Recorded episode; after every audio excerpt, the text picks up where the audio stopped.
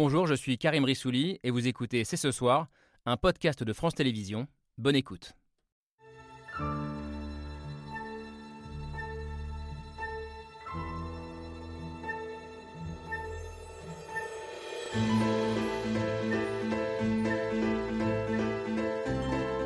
Bonsoir, bonsoir à toutes et à tous. Soyez les bienvenus sur le plateau de C'est ce soir. La démocratie est-elle en danger? Les menaces qui pèsent sur elle se multiplient, mais d'où viennent-elles?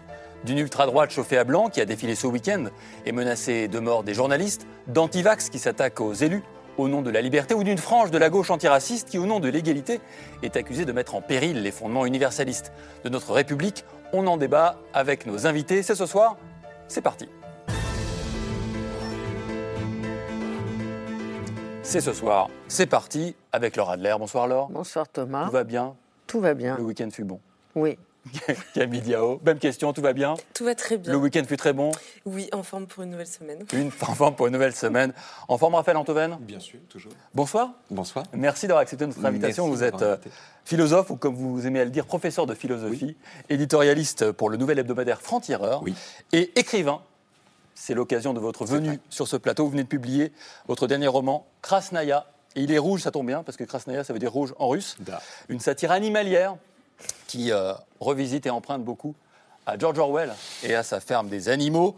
Vous vous intéressez aux querelles idéologiques de notre temps et tout ça en nous donnant des formes animalières. On verra pourquoi. Et est-ce que ça fonctionne bien? Vous nous raconterez euh, tout ça en face de vous, Sandrine Rousseau. Bonsoir. Bonsoir. Merci d'avoir accepté également notre invitation. Vous êtes euh, aujourd'hui en plein dans la campagne de Yannick Jadot, votre candidat écologiste pour la présidentielle.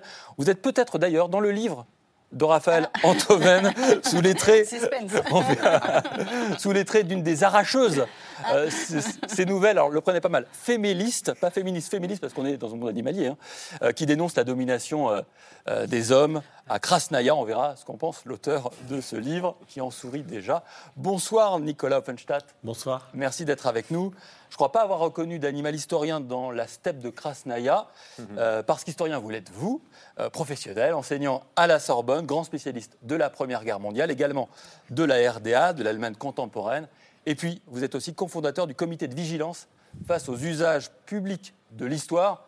Il y a du boulot en ce moment Oui. je crois, et notamment aussi d'ailleurs dans le livre de Raphaël Antoven. Et bonsoir Marc Weitzmann, Bonsoir. dernier invité du soir de cette première partie, essayiste. Vous êtes producteur et animateur de l'émission Signe des temps sur France Culture, une radio qui réunit pas mal de monde euh, sur ce plateau, grand connaisseur également des débats intellectuels américains, qu'on dit peut-être à tort parfois, mais qu'on dit souvent, arrivant euh, ici. Chez nous, vous nous direz ce que vous en pensez de cet aller-retour de part et d'autre de l'Atlantique. Raphaël Antoven, je me tourne vers vous.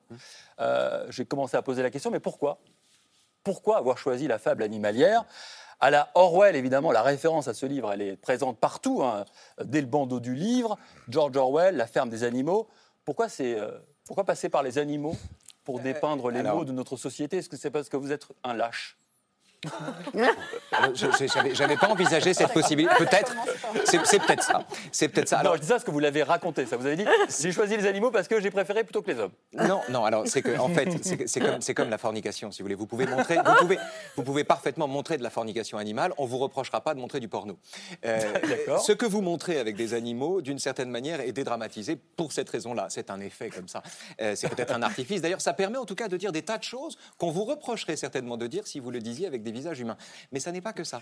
Il n'y avait pas que Orwell. Il y avait La Fontaine d'abord. Ah oui. C'est-à-dire qu'il y avait, quand je dis La Fontaine, il y avait ce régime très particulier que Michel Serres a tellement bien décrit, euh, ce régime animalier très particulier qui consiste à, à- à ne pas être simplement dans la transposition, mais à créer des êtres hybrides, qui Oui. sont des animaux et des souverains en même temps, mais qui conservent leur manie euh, animale. Et donc, je, je- je ne sais pas, ce- ce- cette hybridation m'a hanté pendant longtemps, et j'étais hanté par le désir de soumettre le dispositif orwellien connu de la ferme des animaux, où il, où il parodie l'Union soviétique, mais de lui soumettre, euh, d'essayer de, de- de décrire avec ça l'hyper-démocratie où nous vivons, la démocratie au XXIe siècle. Alors on verra sur ce terme d'hyperdémocratie qui nous Oui. a beaucoup interpellés. Ouais. On pourrait aussi parler des OP hein, avant. euh, avant oui, on pourrait aussi parler des... Mais j'a- j'avoue que ma culture commence à la fontaine, pour le Bien, oui, bien sûr. Le livre, en tout cas, débute sur un incendie Oui. à Krasnaya, qui va déclencher une véritable crise, révéler les intentions, les idées euh, de beaucoup, qu'ils soient des chefs ou des citoyens, à Krasnaya, cette ville que vous, ce monde que vous inventez. Est-ce que, selon vous, le temps de crise, un peu comme aujourd'hui peut-être, est un formidable révélateur de ce qu'on a vraiment en nous? Peut-être. Alors étymologiquement, c'est ça, hein, c'est ça que ça veut dire. Mais, il me semble que euh, dans, Krasnaya, tout le problème de cette société, c'est qu'elle elle ne peut pacifier les relations entre herbivores et carnivores que si la culpabilité est noyée dans l'excuse, dans l'explication. Alors tantôt c'est l'excuse de dévoration, tantôt c'est d'autres excuses. On a besoin d'excuser le crime, c'est-à-dire qu'on ne dissout pas le crime, mais on dissout la culpabilité. Or, avec cet incendie, qui n'est précédé d'aucun orage pour une fois, on n'a pas le choix, on ne peut pas échapper au fait qu'il y a un criminel dans la cité au milieu de la communauté des animaux. En vérité, il y en a plein. Mais c'est la première fois que les animaux ne peuvent pas ne pas l'admettre. Et c'est ça que j'appelle une crise. C'est-à-dire c'est ce moment où le réel vient frapper à la porte de l'idéologie, s'imposer à lui et lui dire, voilà, depuis toujours, tu as dissous la culpabilité et soudain, la voilà qui revient, incontestable, et, qui t'impose de composer avec elle. Je pense à vous et votre engagement, votre engagement non pas féministe mais écolo. Est-ce que ça résonne, ça, l'idée qu'on vit une crise aujourd'hui et on cherche des coupables? Alors vous allez les trouver, vous, dans les industries euh, fossiles, par exemple. Est-ce que c'est un moment aussi de vérité aujourd'hui que la crise? Euh, enfin, je suis un peu interpellée par votre euh, manière de présenter les choses en disant je vais les trouver dans les industries fossiles. Enfin, aujourd'hui, euh, c'est le fait d'utiliser les énergies fossiles qui crée ça. Mais tout le monde n'utilise pas les énergies fossiles de la même manière. Et c'est là qu'est, à mon avis, la clé de la crise écologique et de sa résolution, c'est de comprendre qu'il y a des rapports sociaux derrière l'usage de l'environnement, derrière l'usage des ressources, derrière le partage des, de, de l'espace. Et on l'a vu d'ailleurs dans notre histoire, ça a été un des facteurs des grands mouvements de notre histoire. Et donc, euh, ne, pas associer l'écologie à euh, ces, rapports sociaux à la nature, eh bien, c'est lui, c'est faire en sorte qu'il y ait une, enfin, c'est la présenter comme s'il y avait une comète qui arrivait sur euh, la planète, c'est donc Look Up, ou un incendie comme ça qui apparaît, alors qu'en fait, c'est nous qui sommes nous-mêmes responsables de la crise que nous générons. Mm. Et c'est ça vraiment la chose qu'il nous faut comprendre, parce qu'aujourd'hui, on a l'impression de gérer la crise écologique comme quelque chose qui arrive de l'extérieur, qui, qui tombe sur nous, alors que ça n'est pas la situation. Et ça, c'est la faiblesse de la parabole de Don d'ailleurs.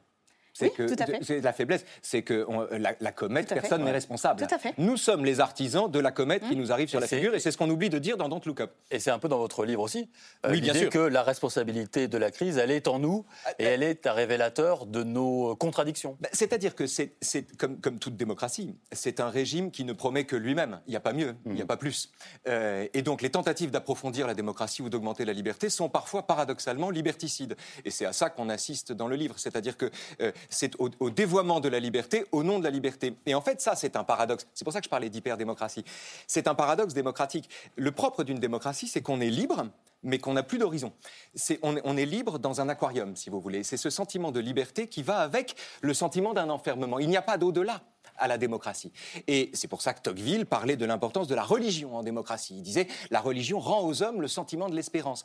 Et dépourvu de ça, euh, euh, la liberté en est réduite à osciller d'elle à elle-même dépourvue du contrepoint d'une adversité comme l'Empire soviétique ou comme une adversité violente, macabre, la liberté en est réduite à, tourner sur elle-même et à s'abîmer dans des processus que j'essaie de décrire. Alors, on va, on va revenir pendant l'émission sur ces processus, mmh. effectivement, peut-être d'autodestruction de la démocratie, rongée par ses propres contradictions.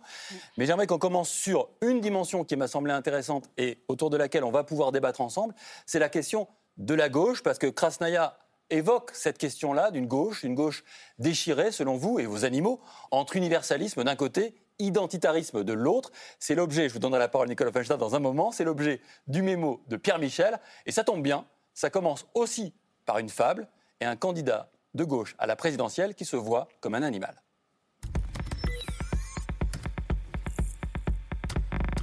Drame familial ou récit allégorique, la gauche française à l'heure de la présidentielle, c'est une famille qui se déchire est la fable d'une course au pouvoir.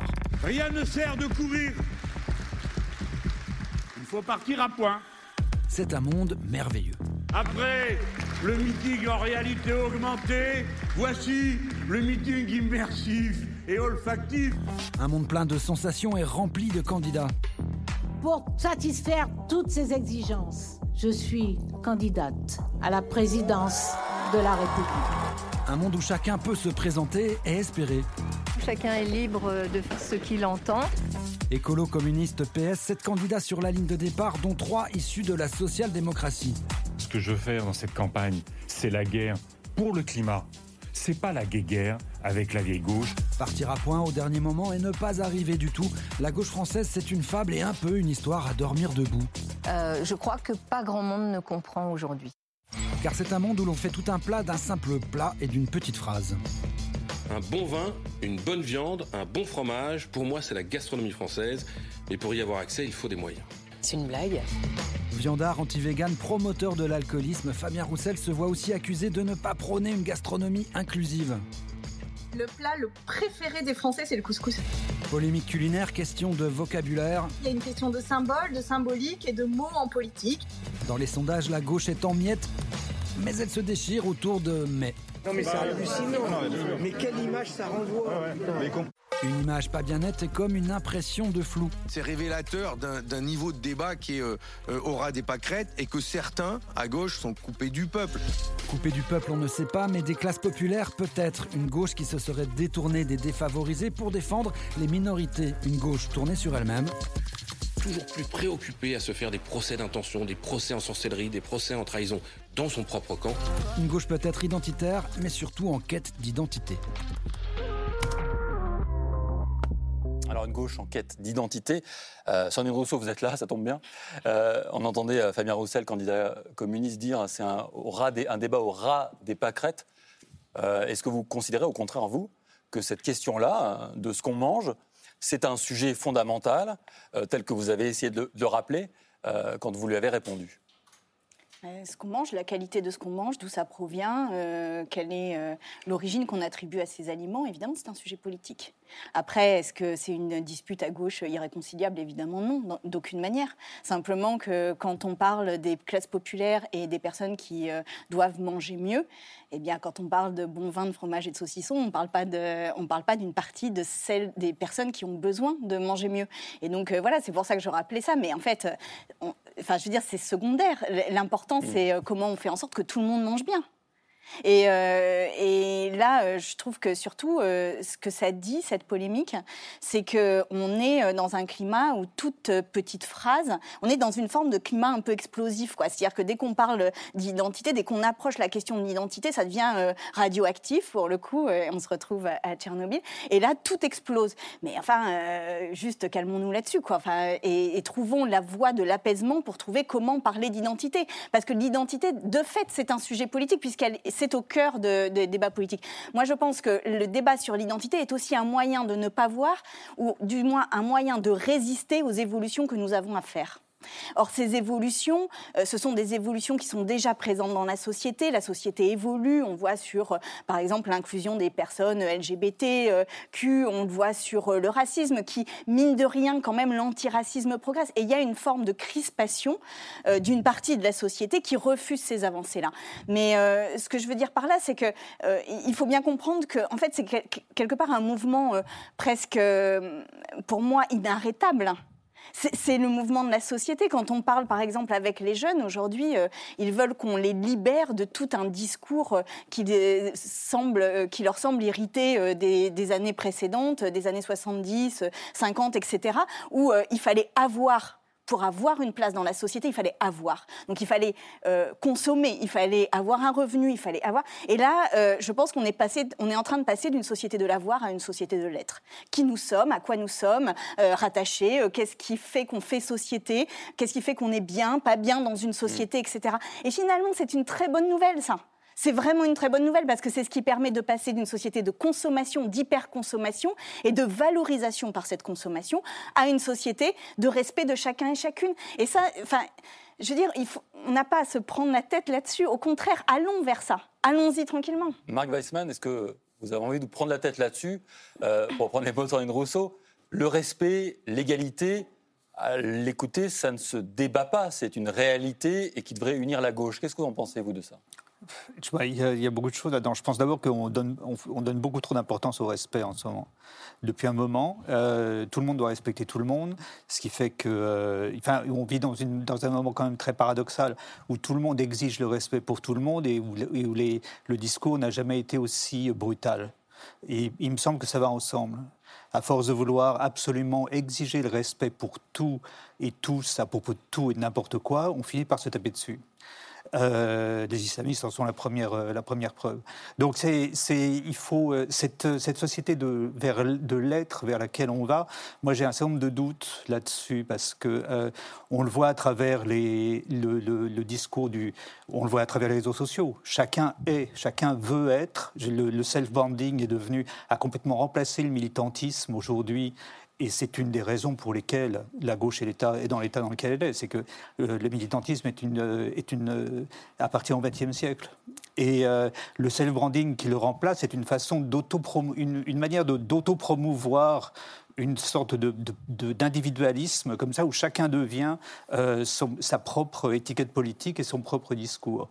on ne peut pas faire société comme ça et, euh, c'est une des raisons, à mon avis, pour lesquelles on, est dans ce climat. C'est une crise du libéralisme, ça. Enfin, pardon, mais c'est une crise du libéralisme économique. C'est-à-dire qu'en en fait, on a un, libéralisme qui s'est imposé comme le modèle unique d'organisation économique de notre société. Et toute notre société est organisée autour de, de la réalisation d'un profit euh, pour quelques-uns.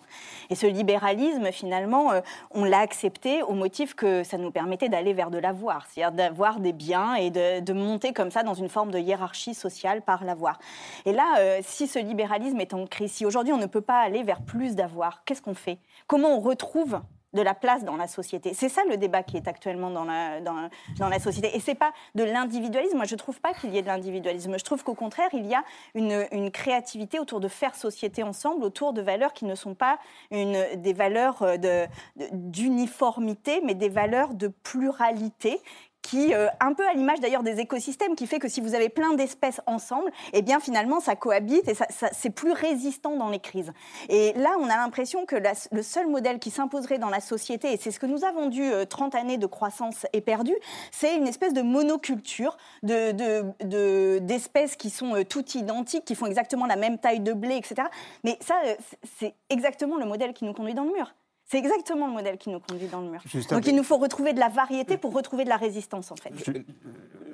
J'ai deux objections pour vous. la première, c'est le, le, désir, le rêve d'une authenticité retrouvée ou d'une authenticité malmenée dans un monde de marchandises ne date pas d'aujourd'hui.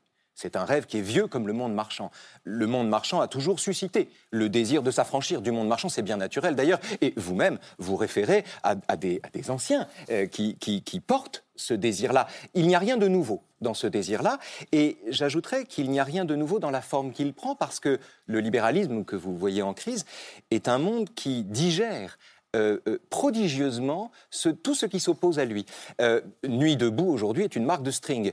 Le, libéralisme est un estomac. Sa force est d'absorber tout. Mais oui, mais et, ça, je pense qu'on peut en parler. C'est intéressant d'ailleurs. Le libéralisme est un estomac qui, qui adore ce qui le conchit, c'est-à-dire que qui porte au pinacle l'adversité on connaît tous des gens qui écrivent des livres longs comme des avant-bras contre la société marchande et qui vont les vendre sur tous les plateaux, si vous voulez. C'est pas de l'hypocrisie, c'est le vous aussi, Raphaël. Mais, sauf que moi, je ne me plains pas du système. Pardon, je suis pas antilibéral. Mais ah, euh, vous nous rassurez. Ce que je veux dire, c'est que ça n'est pas de l'hypocrisie. Ça n'est pas de l'hypocrisie. C'est un effet du système. C'est un effet du système. Je ne suis pas certain, moi, que le, il suffise de dénoncer en somme le système pour ne plus lui appartenir, car en le dénonçant, vous recherchez une audience publiez des livres, vous, êtes présente dans le débat. J'en publie moins que vous. Hein. C'est vrai. Bah, pour l'instant, euh, vous, êtes, plus, plus occupé aussi, peut-être. Euh, il y a d'autres engagements, euh, c'est pas, pas, moindre. mais mais ce que je veux dire, c'est que vous, vous, jouez pleinement le jeu de la publicité, du marché, en étant là, en, en, en, proposant des choses dont vous espérez qu'elles recueillent une audience. Ce que je veux dire, c'est que le marché que vous détestez, vous en jouez le jeu en permanence. Je ne vois pas tellement en quoi être présente dans une émission euh, fait du marché. Ce que je dis juste, c'est que le libéralisme, et j'en parle en tant qu'économiste pour le coup, c'est que le libéralisme nous a fait perdre, euh, mais ça c'est des auteurs du, du début du XXe siècle qui nous le disent très bien, nous ont fait perdre le rapport et la valeur de la nature de la monnaie et du travail. C'est-à-dire qu'en fait, euh, le libéralisme a des euh, déconstruit et, démonétisé d'une certaine manière tout ce qui est euh, travail, valeur du travail, qualité du travail, etc. Et donc, euh, ces auteurs-là nous disent en même temps, et c'est Polanyi notamment que j'avais déjà cité sur ce plateau, mais ils nous disent, mais à partir du moment où vous n'attribuez plus de valeur à votre travail, dans la mesure où vous n'attribuez plus de valeur à la nature, en fait, la seule valeur qui vous reste, c'est la valeur des biens que vous pouvez consommer. Et c'est ça qui profondément euh, enlève toute substance aux êtres humains et enlève toute considération pour une société qui soit une société de solidarité. Et c'est ça qu'il nous faut retrouver aujourd'hui. C'est-à-dire que cette valeur de la nature, cette valeur du travail, cette valeur d'être en société, eh bien, c'est ce qui va nous permettre de lutter précisément contre la montée du fascisme, puisque le fascisme est la résultante de cela. en fait, quand on n'a plus d'autres valeurs, la seule qui nous reste, c'est le drapeau. Et là, nous sommes dans cette situation-là. Quand nous n'avons plus d'autres valeurs que le travail ou euh, la, consommation, eh bien, la seule chose qui nous réunit, en fait, c'est un drapeau. Et moi, je dis juste que je préfère un modèle social, je préfère une organisation sociale. Quel rapport entre le drapeau et le fascisme?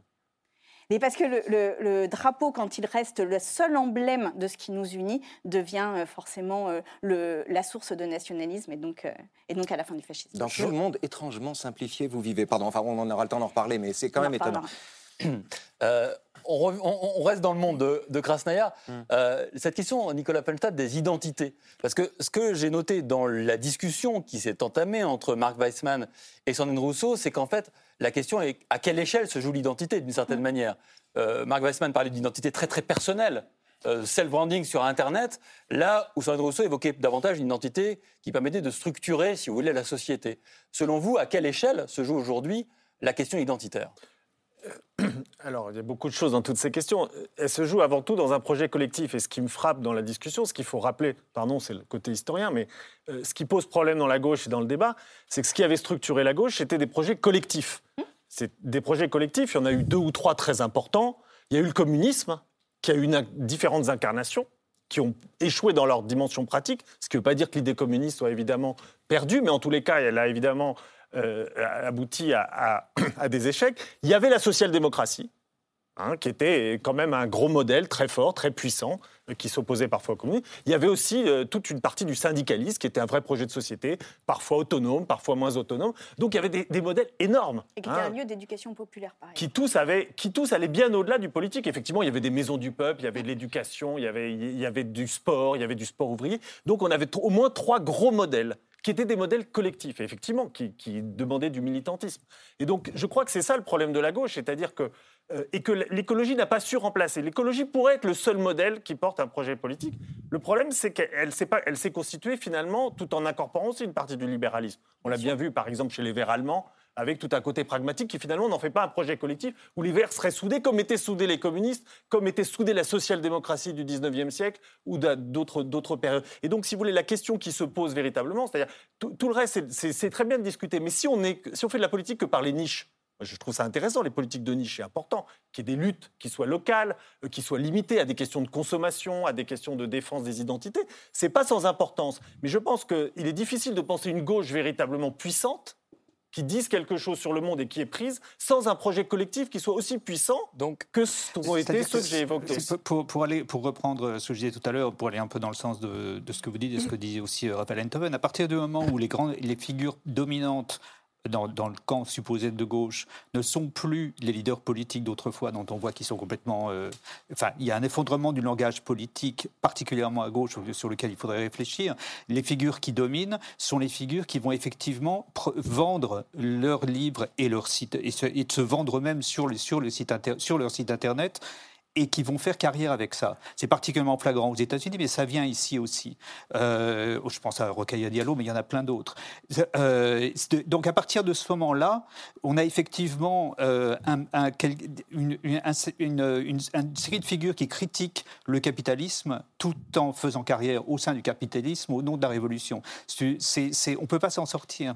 Dans votre livre, Raphaël Antoven, il y, a une dimension qui est forte, qui est la dénonciation d'un égalitarisme euh, d'une certaine gauche selon vous, certains animaux, mais bon, on a bien compris que c'était une certaine gauche, qui euh, mettait tout son poids dans la lutte pour le combat pour les minorités et qui en oublierait euh, son discours originel. Bah, c'est-à-dire que moi, je, décris la, la, caducité du, clivage droite-gauche dans un monde mondialisé. Euh, un, monde mondialisé impose, euh, fait qu'on change de question. La question n'est plus de savoir s'il faut vivre en égalité ou en liberté, mais s'il faut se replier sur soi ou au contraire s'ouvrir au monde, si vous voulez. Et donc cette modification des termes du débat, qui est une modification électorale aussi, puisque le face-à-face n'est plus un face-à-face de la gauche et de la droite aujourd'hui, mais un face-à-face des libéraux et des souverainistes, me paraît très important. Et du coup, pour la gauche, ça donne des choses terribles. Ça donne un antiracisme racialiste, c'est-à-dire un antiracisme identitaire. Je vous, coupe, mais pardonnez-moi. Être antiraciste, c'est pour vous être rabougri? Pas du tout, pas du tout, pas du tout. La simplicité du monde dans lequel vous vivez.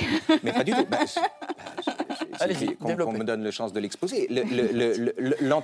L'antiracisme est, une, est, est, la plus noble des luttes, c'est la mère de toutes les batailles. Le seul problème, c'est que le dévoiement de l'antiracisme en revendication identitaire, en valorisation comme telle d'une appartenance, me paraît profondément délétère. De la même manière, le dévoiement du féminisme en misandrie me paraît délétère ou en guerre des sexes, ou bien le dévoiement de la tolérance en respect, en idéologie du respect, qui justifie que des comportements inadmissibles soient aujourd'hui tolérés sous un ciel, sous un ciel républicain, ou encore le dévoiement de l'écologie en écologie punitive, tout ça au nom d'une liberté collective.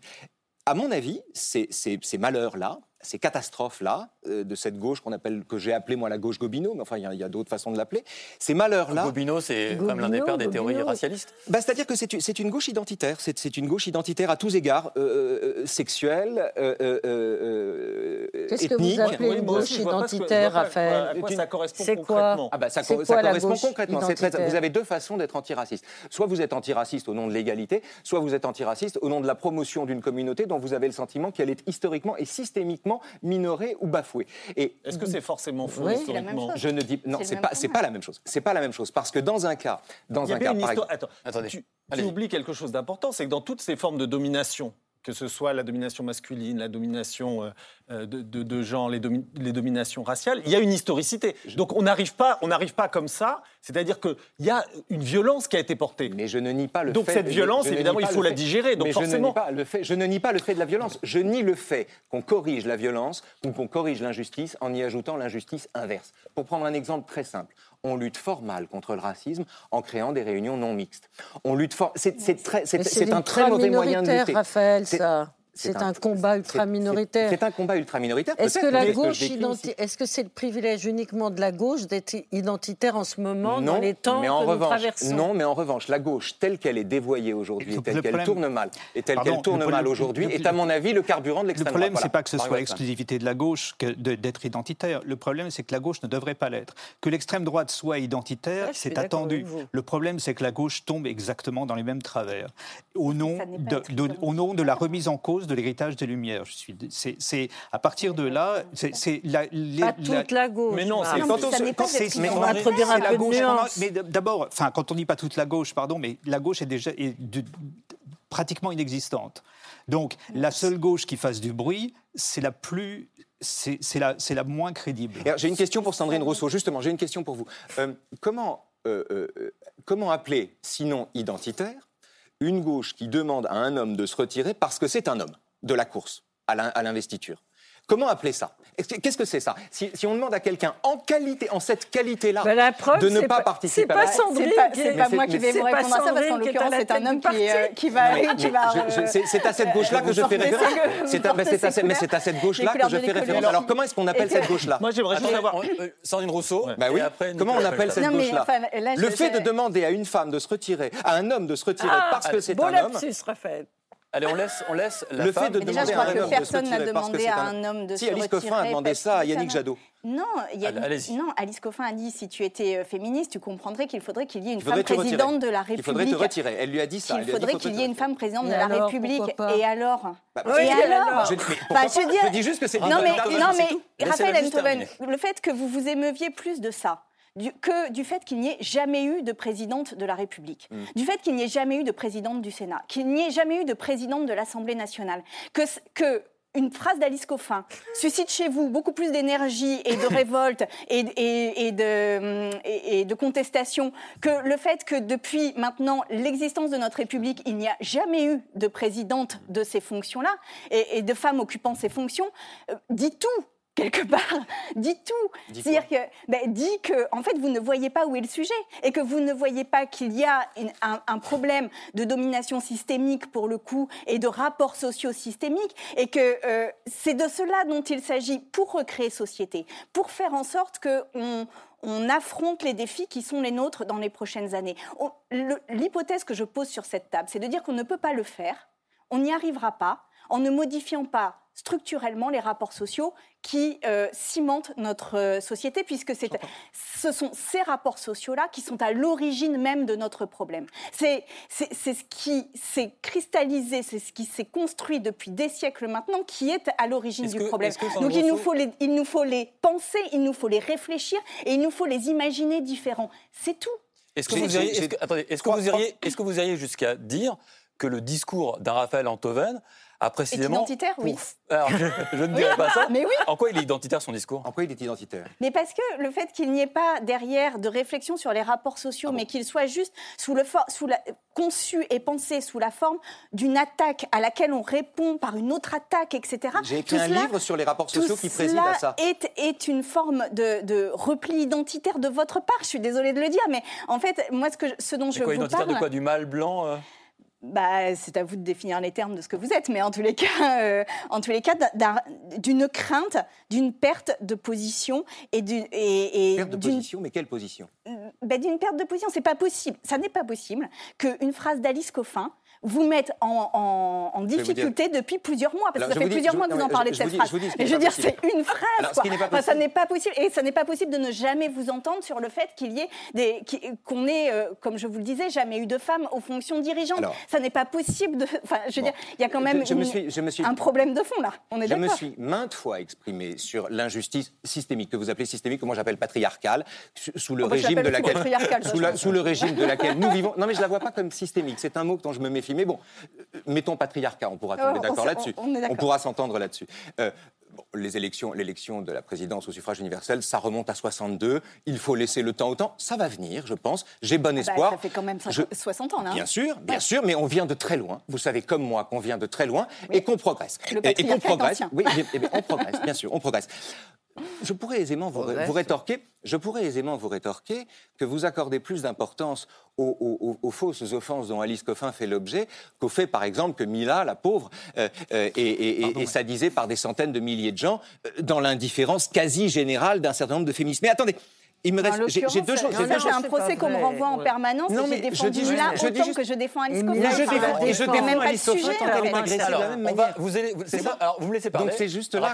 Mhm. On essaye tous de s'écouter, de ne pas accuser les uns les autres de propos qui ne sont pas clairs à mon avis pour les gens qui nous regardent parce qu'il y a beaucoup d'allusions. Mais le problème, si vous voulez, c'est que quand on vous fait le reproche d'une cécité, quand on vous accuse de ne pas regarder la chose qui arrange la personne d'en face, euh, vous êtes fondé à faire le reproche inverse. Et c'est là que le débat est mort. Non, mais juste, j'ai soutenu Mila je l'ai fait. Ok, et donc, vous ne le voyez pas du bout des lèvres, du bout des lèvres, arrêtez. ah non, non, du bout des lèvres. Du et après, si tout le monde l'avait soutenu comme je, vous, je, je, ne comprends pas, je ne comprends pas euh, cette histoire de. Je vois pas le lien entre euh, l'accusation, enfin le libéralisme systémique ou le, le, patriarcat systémique et le fait qu'il n'y ait pas de, de, de, de femmes présidentes de la République en France. L'Allemagne est un pays libéral, euh, que je sache, il y a eu un, chef d'État femme en Allemagne. Margaret Thatcher était, autant que je sache, une femme. L'Angleterre n'était pas exactement un pays socialiste à l'époque. Euh, on pourrait multiplier les exemples euh, en Nouvelle-Zélande et ailleurs. Donc, je ne vois pas bien le, rapport. Il me semble, moi, je ne suis pas du tout convaincu. Il peut, oui, peut-être qu'il y a un problème spécifique à la société française, une forme de conservatisme très français sur les rapports hommes-femmes. Là-dessus, non, non, mais ça, oui, bien sûr. Mais de là à mettre en cause une oppression systémique liée au libéralisme mondialisé, il me semble qu'il y a un monde. Euh, non, mais là, on va, pas Qatar, l'Arabie Saoudite. Parce que ça mériterait que je, je développe. Par, par ailleurs, c'est l'objet de ma thèse. Hein, donc, attendez, euh, le Qatar, l'Arabie Saoudite ne sont pas des pays libéraux, capitalistes au sens traditionnel du terme. Pour autant que je sache, ils ne sont pas dirigés par des femmes. Ils n'ont jamais été. Et l'Iran non plus. Et on peut aussi multiplier les exemples. Donc c'est des, des, des euh, c'est des logiques qui me semblent très fallacieuses. Sur les femmes euh, type euh, Thatcher et, Merkel, les femmes qui ont réussi en politique aujourd'hui sont essentiellement des femmes de droite. Et, ah bah, précisément pourquoi bah, Oui, mais précisément pourquoi Parce qu'elles ne remettent pas en cause un ordre patriarcal précisément. Et ah. que ce qui est nouveau, ce qui est nouveau dans, dans le paysage politique aujourd'hui, c'est précisément l'émergence de femmes politiques de gauche qui elles-mêmes défendent et se revendiquent du féminisme. C'est Jacinta Ardern, c'est Nicolas Sturgeon en, en, Écosse, mais ce sont des figures féminines très récentes, en fait. C'est-à-dire que pour l'instant, les figures féminines qui arrivaient au plus haut poste de pouvoir étaient des figures féminines qui, qui étaient issues du, camp de la droite, souvent très conservatrices, extrêmement conservatrices. Ça remet en cause ce que vous dites, pardon. Bah avancer un petit peu. Et on va d'abord écouter Camille. Oui, je voulais, je voulais, rebondir sur ce que vous disiez il y a quelques minutes, euh, Raphaël Antoine. Vous disiez que sur la situation des femmes, on vient de très loin. Et ça, c'est un argument qu'on retrouve sur d'autres sujets dans votre livre. Il y a un passage en particulier qui m'a interpellé, sur lequel je voulais vous faire réagir. Un passage dans lequel, vous allez me dire euh, si je me trompe, moi, ce que j'entends, c'est que vous reprochez aux, activistes antiracistes euh, aujourd'hui d'utiliser l'histoire pour se présenter comme des victimes dans la société d'aujourd'hui. Alors, je vais lire le passage et on va, discuter ensemble après. Vous dites euh, Né dans un monde trop juste, les plus que blancs mécontents. Donc pour expliquer un peu l'équivalence qu'il y a dans votre livre, les plus que blancs, euh, en l'occurrence, ce serait plutôt les noirs, en tout cas les, militants antiracistes d'aujourd'hui, qui sont d'ailleurs l'idée par une, par une hirondelle blanche dans laquelle on reconnaît en creux Rocaille Diallo. Donc c'est plus que blancs mécontents, nés dans un monde trop juste, n'avaient aucun souvenir de la domesticité. La domesticité, c'est l'époque où les humains régnaient sur les animaux. Donc moi, ce que je comprends en creux, c'est aussi un parallèle avec des époques révolues que sont la colonisation ou l'esclavage. Et vous continuez en expliquant que puisqu'ils n'ont aucun souvenir très précis de cette époque-là, de soumission, les descendants des plus que blancs ont transformé quelques anecdotes poignantes sur les conditions de vie de leurs ancêtres en légendes pour se présenter comme les légats d'une histoire tragique. Alors, est-ce que vous pouvez nous expliquer de quelles anecdotes poignantes vous, parlez et de quelle légende, de, de, quelle légende il est question, si on doit filer jusqu'au bout la métaphore euh, Nicolas Feinstadt aura sûrement des choses à dire sur l'usage public de l'histoire. C'est les, limites d'une transposition. C'est-à-dire que ce c'est les limites d'une transposition. Je ne parle pas de l'esclavage, je ne parle pas de l'ancien. La domesticité n'est pas l'ancien régime. les plus que blancs ne sont pas les noirs. Douraka n'est pas Rokhaya Diallo, pas seulement. C'est pour ça que j'avais envie de vous, vous entendre. Qu'est-ce que, vous en fait, en fait, je, je m'en prends à, à une disposition du caractère démocratique de l'éthos démocratique, qui consiste à, considérer, pour le dire simplement, que votre passé est une compétence, euh, ou le passé de vos ancêtres. Euh, l'histoire dont vous êtes le légataire euh, ferait de vous, vous rendrait plus légitime à parler de telle ou telle chose qu'un autre. Alors, ce, ce précepte-là, qu'on appelle l'argument des concernés, par exemple, est un précepte qui me paraît à la fois spécieux et qui brise un monde commun, parce que si toute prise de parole est soit nantie, soit délesté du droit de parler au nom de l'identité de celui qui parle, si on, si on évalue une parole, si on intègre ce critère dans l'évaluation d'une parole, il n'y a plus de conversation, il n'y a plus de discussion. La discussion est constamment entravée par ça. Et l'un des éléments de ces entraves que je décris on a tous une histoire, Raphaël. On parle à partir de ce qu'on est. Alors, jamais, je n'ai jamais dit le contraire à aucun moment, ni bah dans le livre, ni maintenant. J'ai du mal à vous euh, comprendre. alors. Mais c'est peut-être faut lire le livre. Mais je l'ai lu. Ah ben non, alors Justement, je ne dis pas le contraire. Justement. Mais je n'ai jamais dit le contraire. Je, je, ne dis pas que les gens n'ont pas d'histoire. Je dis que notre histoire n'est pas un diplôme. Je dis que notre histoire n'est pas une compétence. Ou je dis en tout cas que quand on intègre notre propre histoire dans un débat public. C'est marrant ce déni que vous avez, vous les mecs, à dire que quand on ne comprend pas et quand on n'est pas d'accord, c'est qu'on n'a pas lu votre livre. Eh bien, si, je l'ai lu. c'est bizarre, hein C'est bizarre, cette espèce d'illégitimité permanente. avec les mecs, je vois pas le problème. Ben parce je, je, raconte exactement dans, à dans chaque ce livre. fois, c'est des mecs qui parlent comme ça. Je raconte, dans ce, je raconte dans ce livre sur des, sur des dizaines de pages. Je raconte dans ce livre sur des dizaines de pages la façon dont les gens sont constitués par leur histoire, et vous me dites que c'est une bah, dimension que je n'évoque pas. Vous l'avez lu en diagonale. Eh ben non, maintenant je l'ai lu en diagonale. Voilà, oui, bah eh ben non, je me suis fadée jusqu'au bout.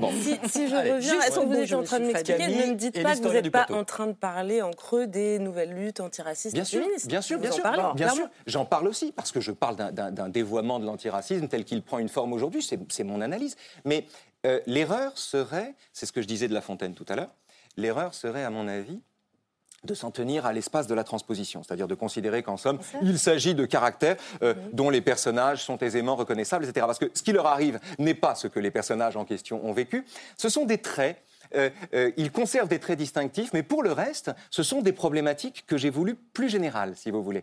Et en fait, pour résumer la chose, toute la question est jusqu'où peut-on brandir son identité dans la tentative d'élaborer une discussion? Comme c'est toute la, la, paix de la société repose sur ça. Nicolas Feinstadt là-dessus. Je voulais revenir sur, euh, sur trois points dans, dans les propos de Raphaël. D'abord, le premier qui est quand même important sur la définition de la démocratie que tu as donnée au début de l'émission.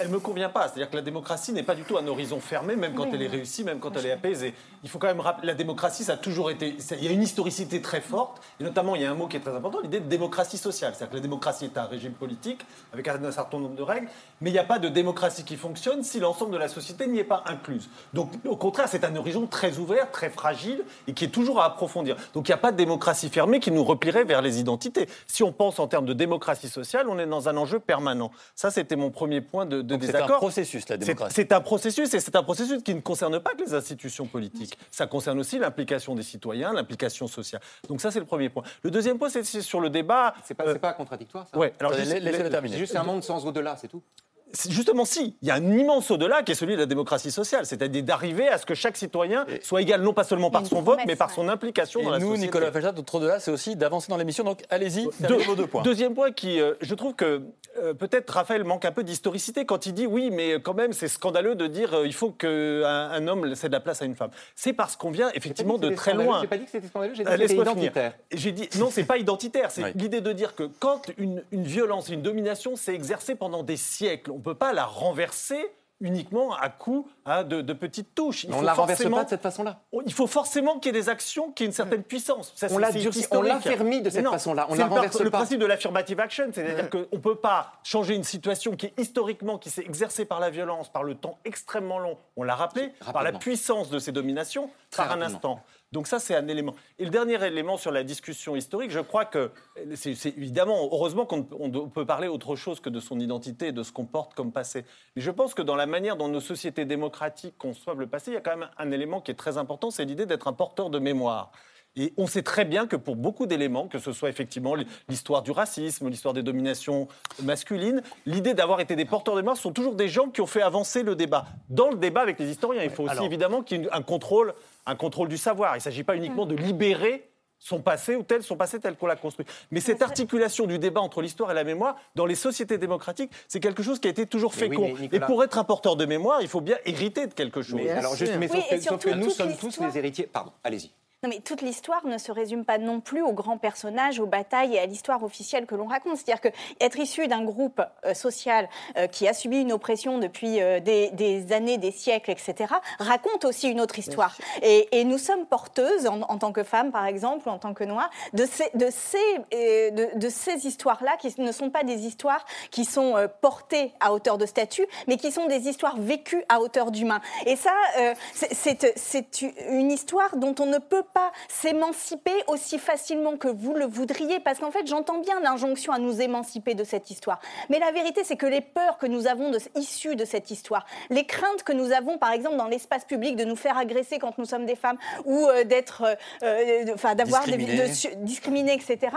Toutes ces peurs-là sont des peurs profondément politiques, profondément politiques. Et donc, il nous faut les, traiter au niveau où elles doivent l'être, c'est-à-dire au niveau politique. je, crois qu'il y a, une grande confusion sur cette histoire de, de, mémoire. Euh, je ne suis pas du tout d'accord avec l'idée qu'il faut que, chacun est porteur d'une mémoire et que chaque, chaque mémoire doit intervenir dans le débat public. Non, non, mais, non, mais, non, non, mais je, voudrais, je voudrais, continuer. Je voudrais, continuer, je voudrais finir ma phrase. Il effectivement, oui, chaque chacun, venant, un, noir, juif ou autre, est porteur d'une sensibilité. C'est cette sensibilité qui fait qu'on peut parler mieux que d'autres du rapport qu'on peut avoir, par exemple, à la Shoah, à l'esclavage ou autre chose. Mais le fait qu'on puisse en parler mieux que d'autres, le fait qu'un écrivain juif ne peut, ne, peut, mhm. ne peut écrire que des écrivains ou que des livres où la sensibilité juive s'exprime comme un, non-juif n'y arrivera pas, par exemple, quoi qu'il fasse. Euh, ça ne veut pas dire que on est porteur d'une espèce d'obligation mémorielle qu'il faut, qu'il faut qu'il faut, qu'il faut bassiner tout le monde avec ça 24 heures sur 24 au nom des douleurs du passé. Je suis d'accord avec vous. Mais bien sûr que si. Ça marche mais non, pas, mais bien sûr que si. D'abord, c'est pas mieux, un porteur de mémoire ne parle pas mieux du passé que d'un autre. Mais si. Euh, mais en revanche, si, parce que Non, ça c'est complètement essentialiste ce que vous dire. C'est-à-dire qu'il faudrait, il faudrait être quelque chose pour en parler. C'est le contraire de l'histoire. Vous êtes l'anti-universaliste. Voilà, mais c'est l'essence. Oui, exactement. Je pense que parce que. Non, mais je suis d'accord. La question de l'universel ne se joue qu'à travers. On n'en parle pas mieux, on en parle avec un héritage, avec une historicité. Eh bien, justement, il me semble que la question de l'universel ne se pose qu'à partir du moment où on reconnaît qu'il y a quelque chose d'irréductible dans l'expression des mémoires. Ça ne veut pas dire qu'il faut je répète, bassiner tout le monde 24 heures sur 24 avec la douleur héritée parce que c'est insupportable. On parle pas de et c'est hein. inepte. Raphaël Antoine, pour, pour conclure, en quelques secondes. Moi, ce qui, me, ce qui, me, dérange dans ce que vous dites, c'est le en tant que femme. C'est le en tant que noir. Ah, j'aurais pu dire, j'aurais pu dire, ou j'aurais pu dire le, ou j'aurais pu dire le en tant que juif, si vous voulez. C'est ça qui ne me va pas en fait. C'est-à-dire, c'est le, c'est le, c'est le sentiment qu'on on arrive dans le débat euh, euh, nanti d'une mission que notre sexe ou notre couleur de peau ou la culture de nos parents nous aurait assignée. Et ça me paraît l'antithèse du débat précisément et l'antithèse de la liberté. Allez, euh, justement, rien de moins. Rien de moins. Ceux, qui ont, manifesté ce week-end samedi dans les rues en plein Paris étaient très très fiers de leur identité. Ils ont manifesté lors des manifestations anti-pass vaccinal, mais aussi dans la soirée samedi. C'est l'ultra-droite. Est-ce que ce n'est pas une menace plus immédiate pour notre démocratie que la gauche que l'on vient d'évoquer. Jean-Yves Camus, l'un de nos plus grands spécialistes de ces mouvements, va nous rejoindre pour en débattre. Mais pour l'heure, c'est la preuve par trois signée Hugo Bernard.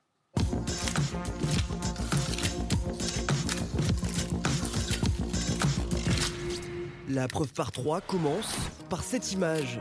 La capture d'écran d'un tweet du ministre de l'Intérieur et dans laquelle il y a Grantin une banderole. Une banderole brandie par des militants d'ultra-droite qui reprend cette citation de l'écrivain antisémite Charles Maurras Les libertés ne s'octroient pas, elles se prennent.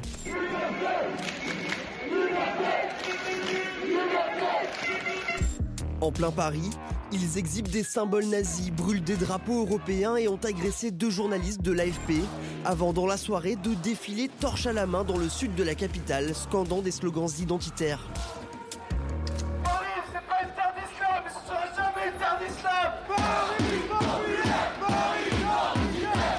Une sombre marche conclue par plusieurs agressions.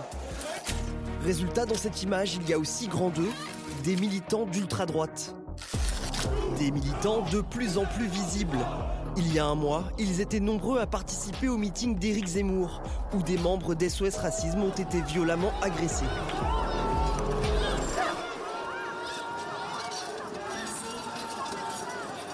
Des violences qui s'accumulent et sur Internet, certains n'hésitent pas à s'afficher arme à la main pour proférer des menaces de mort. On va éclater qui là? Du jeune gaucho? Du jeune communiste? L'ultra-droite, totalement décomplexée. Enfin, dans cette image, il y a grand 3, Gérald Darmanin. Le ministre de l'Intérieur qui a signalé à la justice la manifestation de samedi et a récemment dissous plusieurs groupes d'ultra-droite. nous avons décidé également ce matin de la dissolution de l'association Les Oeuvres qui faisait la promotion de la haine et du racisme. Mais ces dissolutions ne semblent pas freiner le phénomène. L'ultra-droite, c'est une menace qui monte, avec des, projets qui ont été euh, qualifiés de projets terroristes. Une menace qui semble s'installer. Une photo, trois détails et une question l'ultra-droite peut-elle faire vaciller la démocratie? Bonsoir Jean-Yves Camus. Bonsoir. Merci d'avoir accepté notre invitation. Vous êtes politologue, grand spécialiste des mouvances d'extrême droite et co-directeur de l'Observatoire des radicalités à la Fondation Jean Jaurès.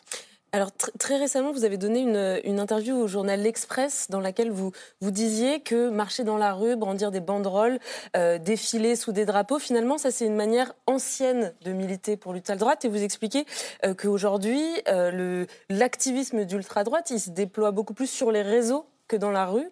Est-ce que ça veut dire que les images qu'on a vues, finalement, c'est la partie immergée de l'iceberg?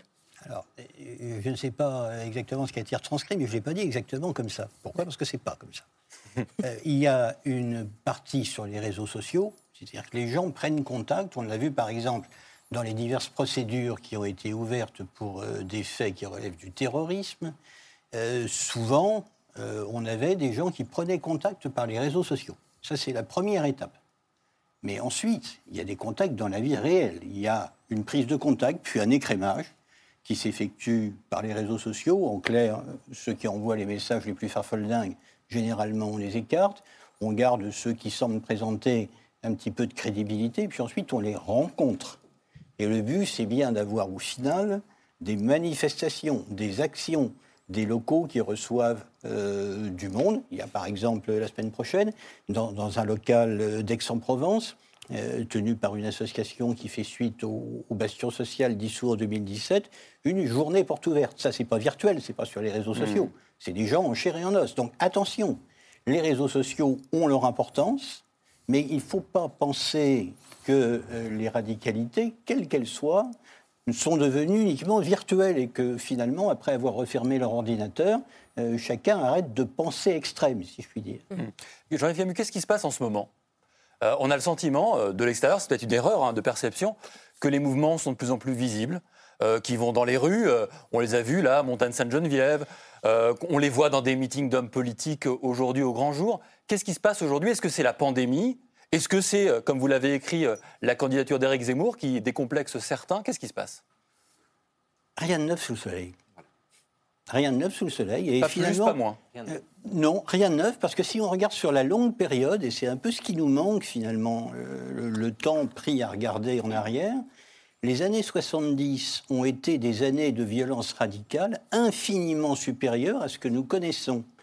L'assassinat d'Henri Curiel, l'assassinat de Pierre Goldman, un certain nombre d'assassinats d'hommes politiques dont on n'a jamais très bien su euh, qui les avait commis, euh, la bombe placée en 1978 sous le siège de la voiture du numéro 2 d'alors du Front National, François Duprat, mhm. acte qui n'a jamais été ni revendiqué ni élucidé, euh, c'est pas quand même un bilan complètement mince.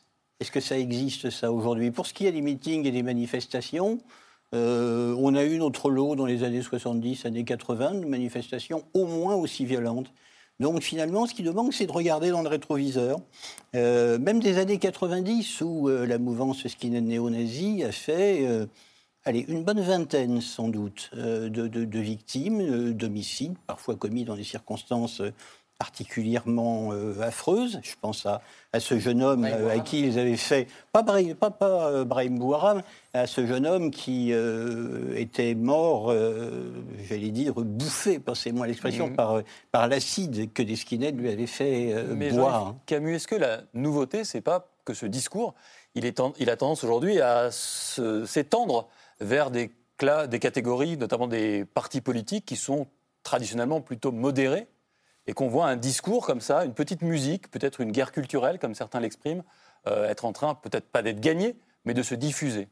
Non, elle n'est pas en train d'être gagnée. C'est pour ça que je n'ai pas dit ça, je dis pour, de se diffuser. Pour, répondre à la question initiale, est-ce que ces gens mettent en péril la démocratie Heureusement, elle est assez solide pour faire face non seulement à ces 150 personnes, mais quand bien même il y en aurait dix fois plus, elle est suffisamment solide. Ce qui, ce qui se passe en ce moment... Donc on n'est pas aux États-Unis on n'est pas aux États-Unis, euh, où par ailleurs, et c'est un fait important, ces jours-ci doit être, si euh, son recours en grâce n'est pas accepté, exécuter euh, un suprémaciste blanc pour le meurtre de deux policiers. Et ça, c'est tous les ans. C'est-à-dire que les États-Unis, c'est d'abord l'endroit où ce week-end a été retenu. Là, ça n'a aucun rapport avec l'ultra-droite où a été retenue en otage une, communauté juive au Texas. Là, ça n'a rien à voir avec, avec l'ultra-droite, mais à Pittsburgh, c'était bien l'ultra-droite. Puis c'est aussi un pays où tous les ans passent euh, effectivement euh, du couloir de la mort à la chaise électrique des suprémacistes blancs convaincus de meurtre.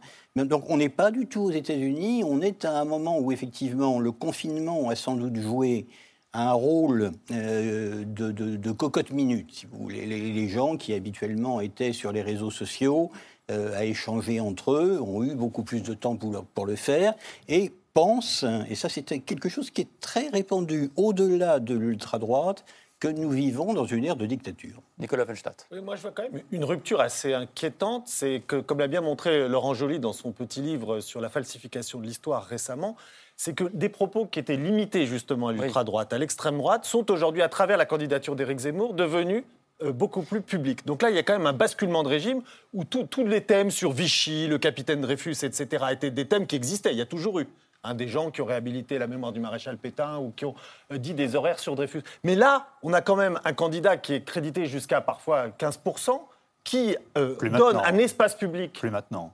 Oui, bon, enfin, 12, peu importe. mais en tous les cas, qui donne une visibilité à des thèmes d'extra. qui donne finalement à des nostalgiques de Pétain, qui était un tout petit groupe. qui plafonne pour cette raison. Euh, je veux dire. Alors, ah, peut-être. Et, pas uniquement, et pas uniquement, et pas mais principalement. Mais ça a quand même atteint une audience qui était totalement confidentielle jusque-là. Ça, à mon avis, c'est une, Vous vous rendez compte que 15% euh, candidats crédité de 15% est capable de, dire que le capitaine Dreyfus n'était peut-être pas si innocent que cela. Donc là, on est quand même, on sort quand même des arguments qui étaient vraiment dans des petits groupes, dans des cénacles limités, qui deviennent des arguments d'espace public. Et là, je pense qu'on est quand même, il y a quand même une réflexion à mener sur comment est-ce qu'on aurait pu arriver là. Oui, enfin, bah, les, cénacles limités, moi, je suis assez, je suis assez dubitatif parce que euh, personnellement. en tant que Français et en tant que Juif, l'une des phrases qui m'a le plus marqué, qui m'a fait le plus mal, ah ben euh, c'est celle, de, celle de Raymond Barre qui, en 1980, à l'occasion de l'attentat de la rue Copernic, voilà. Et ça, c'était pas vraiment la marge, vous voyez. non, mais c'était pas un discours. Non, mais c'était pas un discours construit comme celui ah, C'était un discours, à mon avis, parfaitement construit.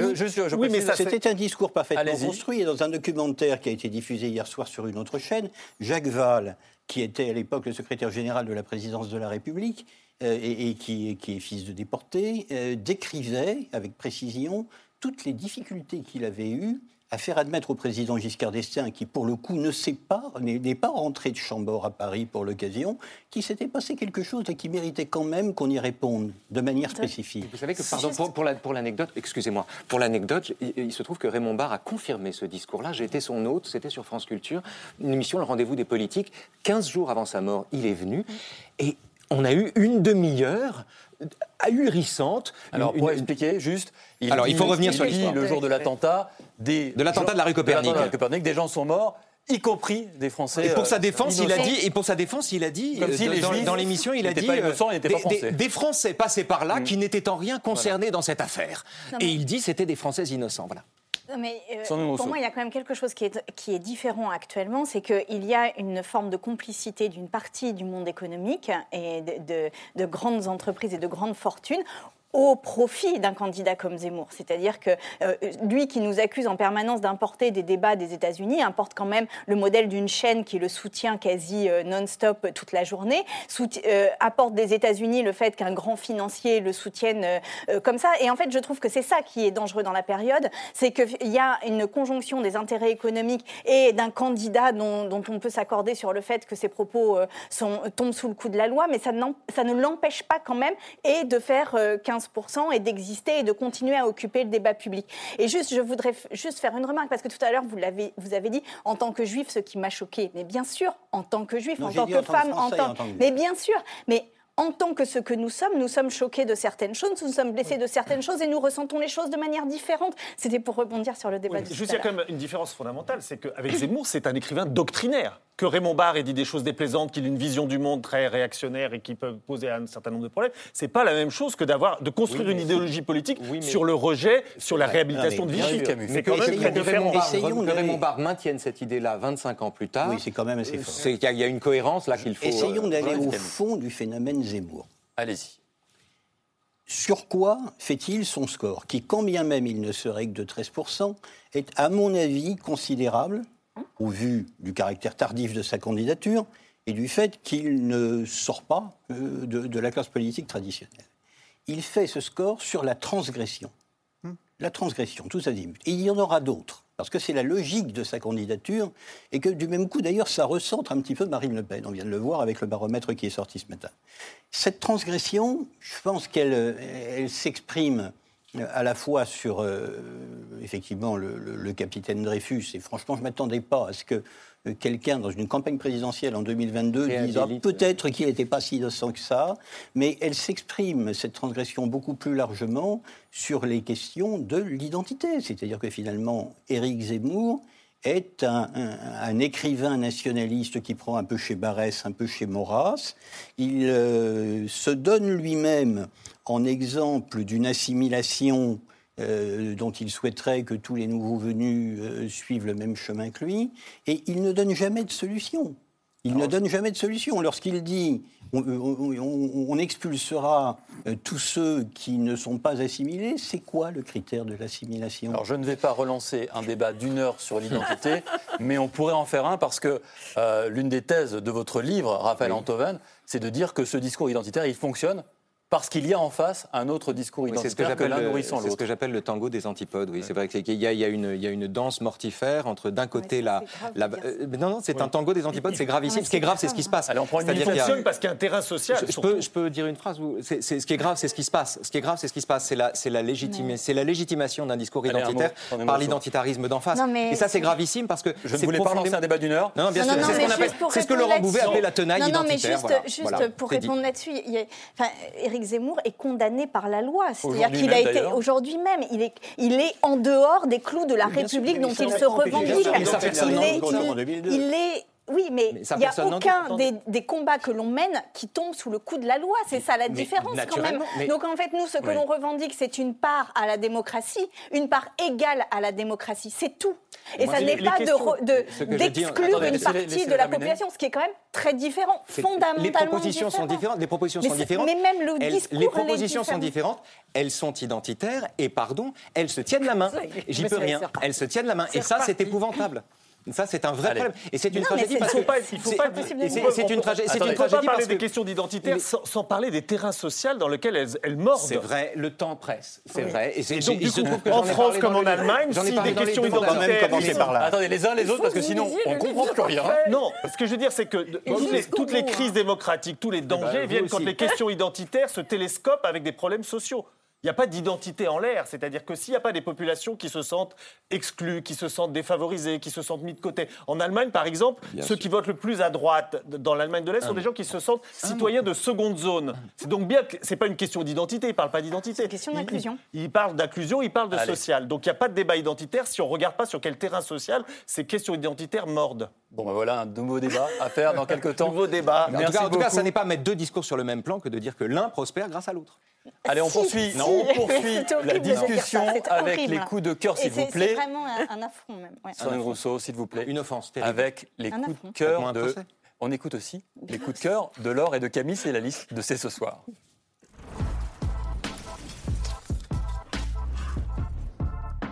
Pas d'affront, Camille. Votre coup de cœur, c'est le livre d'un philosophe américain qui nous invite, ça tombe bien, à repenser la notion d'identité. Oui, c'est même le titre euh, du livre, Repenser l'identité, qu'on doit euh, donc au philosophe qui s'appelle Kwame Anthony Appiah, euh, qui enseigne la philosophie et le droit à l'université de New York. Alors dans ce livre, il part vraiment de sa propre histoire. Lui, il est né à Londres d'une mère britannique, d'un père ghanéen, et il raconte qu'il a souvent fait face à une forme d'incompréhension de ses interlocuteurs quant à ce qui constituait son ou ses identités multiples, ce qui a fait émerger en lui cette question pourquoi est-ce que l'identité ou les identités sont si importantes et en quoi, euh, comment peut-on les penser pour qu'elles nous unissent plutôt que pour qu'elles nous divisent? Et pour répondre à cette question, après avoir esquissé une brève histoire de cette notion d'identité telle qu'on l'entend aujourd'hui et qui émerge à partir de la fin de la Seconde Guerre mondiale, il développe son point de vue que je trouve très intéressant. Pour lui, les tensions identitaires euh, qui, euh, qui déchirent nos sociétés aujourd'hui, elles sont pas dues à la notion même d'identité, mais à l'usage qui, en effet, et pour lui, a une sorte de malentendu. Il dit qu'on voit trop souvent l'identité comme euh, une espèce de donnée figée essentialisante, euh, voire euh, exclusive, alors que, un peu comme s'il n'y avait qu'une seule manière d'être ci ou d'être ça, alors que pour lui, euh, l'identité, ça doit être vu comme quelque chose de mouvant, qui peut évoluer au cours de la vie, qui peut être multiple aussi. Et il dit que plutôt que d'essayer d'effacer cette question des, identités du débat public, il vaut mieux à la fois les reconnaître pour débattre ensemble du rôle qu'on souhaite leur accorder ou non, d'ailleurs, dans notre société. Donc, en gros, c'est un livre qui nous apprend aussi à articuler les identités particulière et l'universalisme comme un impératif moral, comme un horizon à terme. Je trouve que ça fait du bien, ça permet aussi d'apaiser le débat. C'est passionnant et c'est paru chez Grasset en octobre dernier. Et je suis sûr que tout le monde est d'accord pour ne pas se laisser enfermer dans une ou l'autre des identités. Alors moi, je vais apporter un peu de joie. et ce livre est particulièrement destiné à mon voisin de gauche, Raphaël Antoven.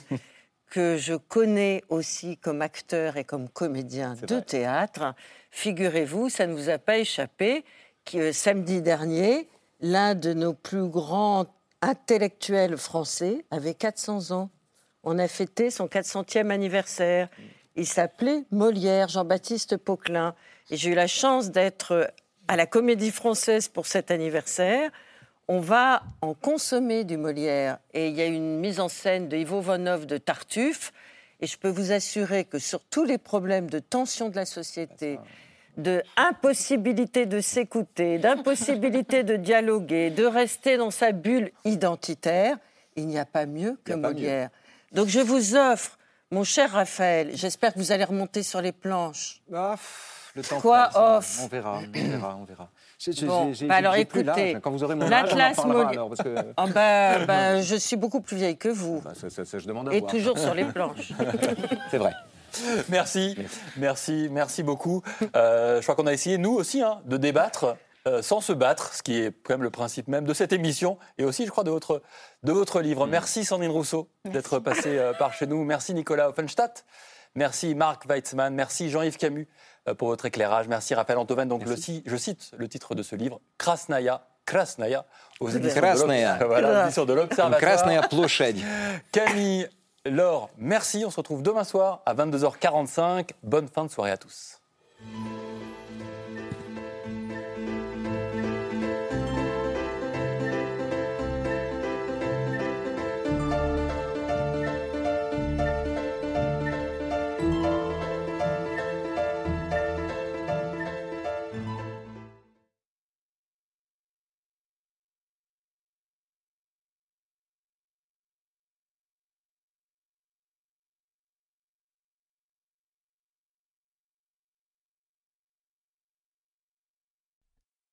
C'était C'est ce soir, un podcast de France Télévisions. S'il vous a plu, n'hésitez pas à vous abonner. Vous pouvez également retrouver les replays de l'émission en vidéo sur France.tv.